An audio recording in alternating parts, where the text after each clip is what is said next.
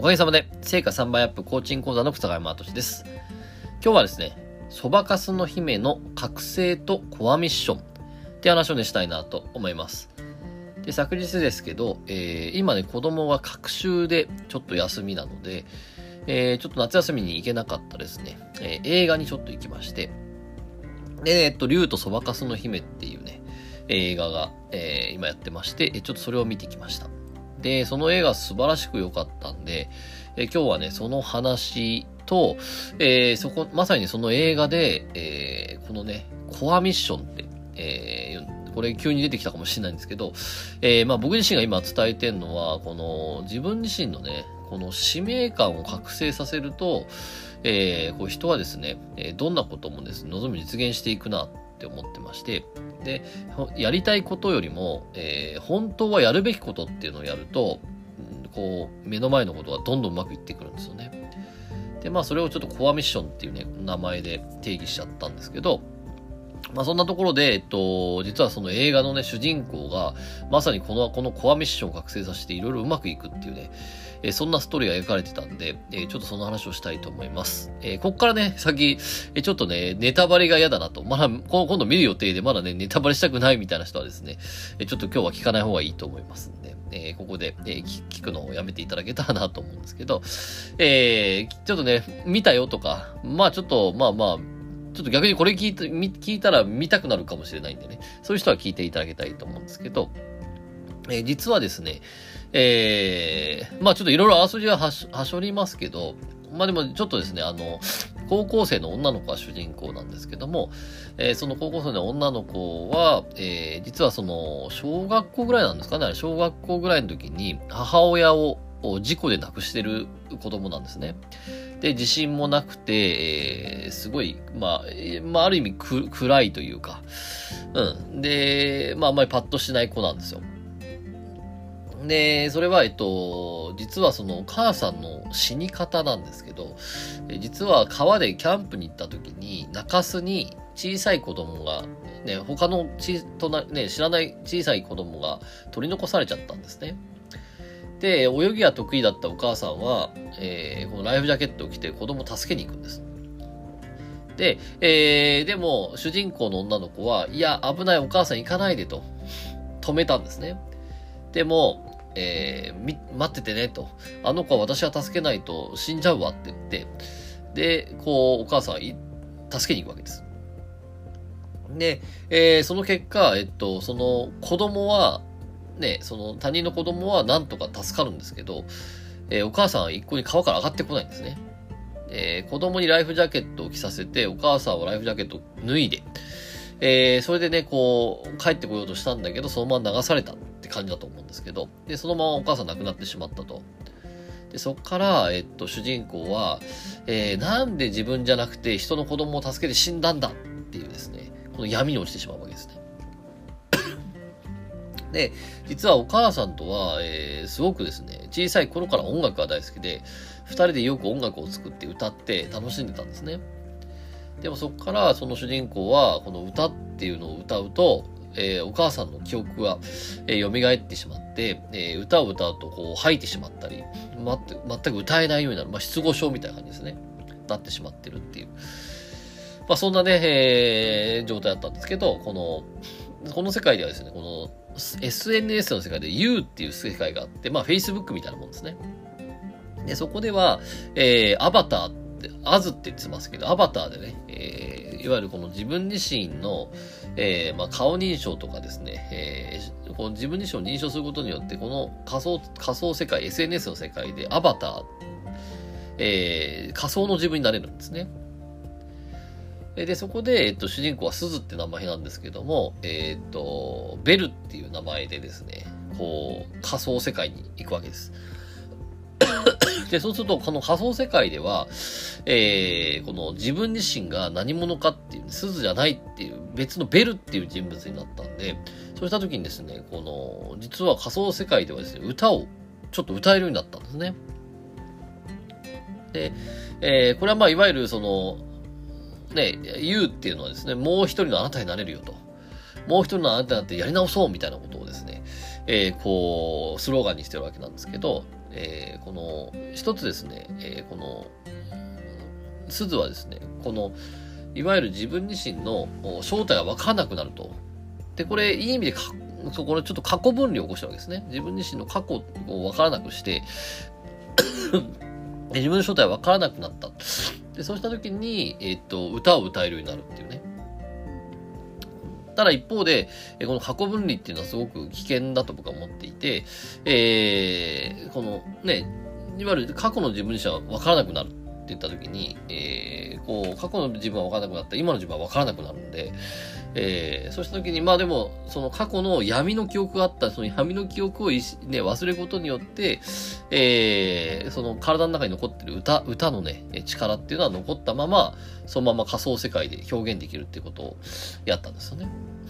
で、そうした時に、えー、まあそこで歌を歌ったら結構人気になるんですね。素晴らしい歌だってことで人気になっていくんだけど、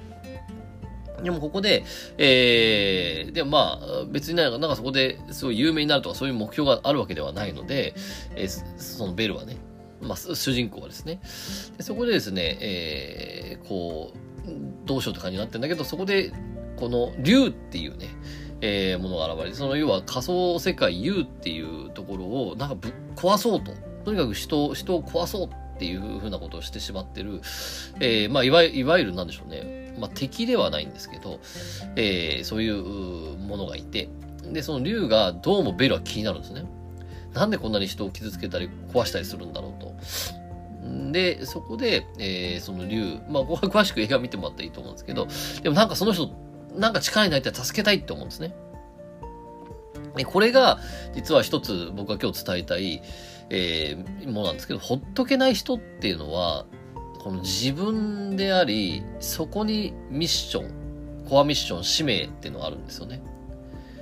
で何かというと、実は、後々わかるんですけど、その、アバター、いわゆるその本本物の竜っていうね、その、ね、こ人人を傷つけたり壊そうとする、えー、その人は、えー、実はそんなに悪い人じゃなくて、えー、実はその、いわゆる親から虐待を受けてる子供で、で、もうなんかもうこの世界絶望してるってことなんですね。で、そうした時に、まさに、ね、これ、中洲に閉じ、中洲で、えー、一人、ね、こう、と、こう、ね、取り残された子供の絶望みたいな感じですよね。いわゆる絶望してる子供だったんですね。で、そこで、えー、まあその絶望してることがすごく気になって、えー、ベルはそのまま助けようとするんだけど、ただこの仮想通貨、仮想世界の中なんで、えー、現実世界とは違うんで、こう、なかなか信用してもらえないんですね。で、そこで、えー、じゃあもう仮想世界だけど、えー、っと、仮想世界ではベルっていうのはすごくね、えー、人気なんだけど、でもまさかそんなすごい、すごい人気のベルが、普通のね、特にね、めちゃくちゃ綺麗でもない普通の女の子っていうね、自分の素性が分かったら、えー、みんな幻滅するんじゃないかってことで、ね、この仮想世界だからこそ、ね、ベルという表現ができてるんだけど、でもそこで、そのベルは勇気を持って仮想世界の中で自分の素顔を出すんですね。で、そうするとこう、そうした結果、えー、その人に、その竜っていう子に信じてもらえて、で、結局その竜っていう子は、えー、こう、あの、虐待を受けてるっていうことが分かったと。で、まあこれはちょっと映画見てもらったらいいんですけど、で、一つはですね、この、でも竜をどうしてほっとけないかっていうと、えすごい、こう絶望に、絶望で溢れ、絶望してしまってる人っていうところで、えそれを助けたいと。で、じゃあ、ここなんで助けたいと思うかなんですよね。なんで助けたいか思ったかっていうと、これ実は母親からもらった使命なんですよね。母親は、えっと、中州に閉じ込められた、えっと、絶望してる子供を助けに行くっていうね、ことをやって、結局命を果たしてしまったんですけども、でも実はそこで、一瞬、それをやるときにお母さんの、お母さんの記憶がバッとフラッシュバックするんですね。で、これも、まあ、お母さんがメッセージを受け取ったって感じなんですけど、えー、この人を助ける優しさっていうのはですね、この主人公は母親からもらったコアミッションであり、使命だったんですね。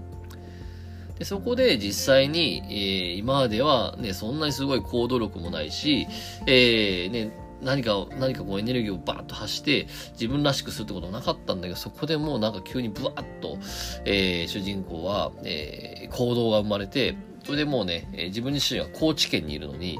えー、そのまんま一人で、えー、その、えー、東京にね、いる、その、竜というですね、えー、この虐待を受けてる子供を助けに行くってことで、一人で、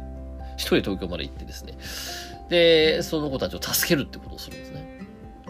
でその結果、えー、実は、えっ、と、現実世界でも全然もう歌を歌えるようになり、えー、それでですね、えー、自分らしく生きるようになったっていうね、そんなストーリーなんですけども、